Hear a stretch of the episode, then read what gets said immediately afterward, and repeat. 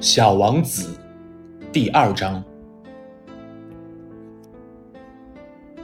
当我还只有六岁的时候，在一本描写原始森林的名叫《真实的故事》的书中，看到了一幅精彩的插画，画的是一条蟒蛇正在吞食一只大野兽，叶头上就是那幅画的摹本。这本书中写道。这些蟒蛇把它们的猎物不加咀嚼的囫囵吞下，而后就不能再动弹了。它们就在长长的六个月的睡眠中消化这些食物。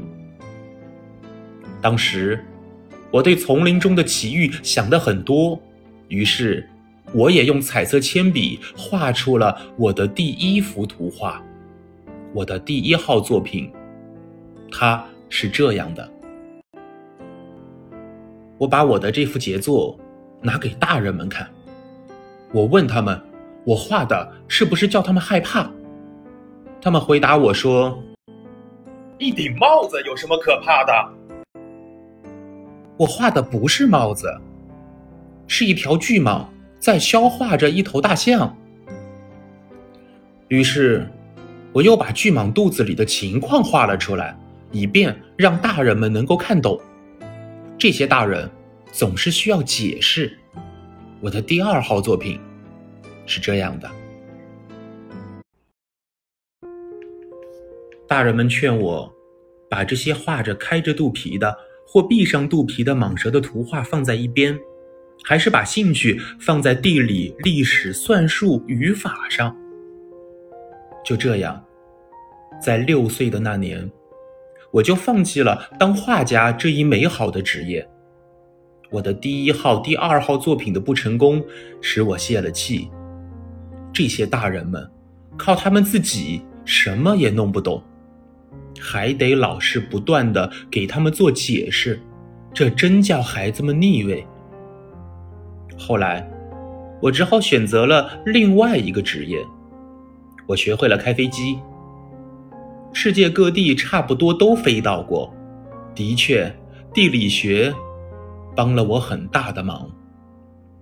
我一眼就能分辨出中国和亚利桑那。要是夜里迷失了航向，这是很有用的。这样，在我的生活中，我跟许多严肃的人有过很多的接触。我在大人们中间生活过很长时间，我仔细的观察过他们。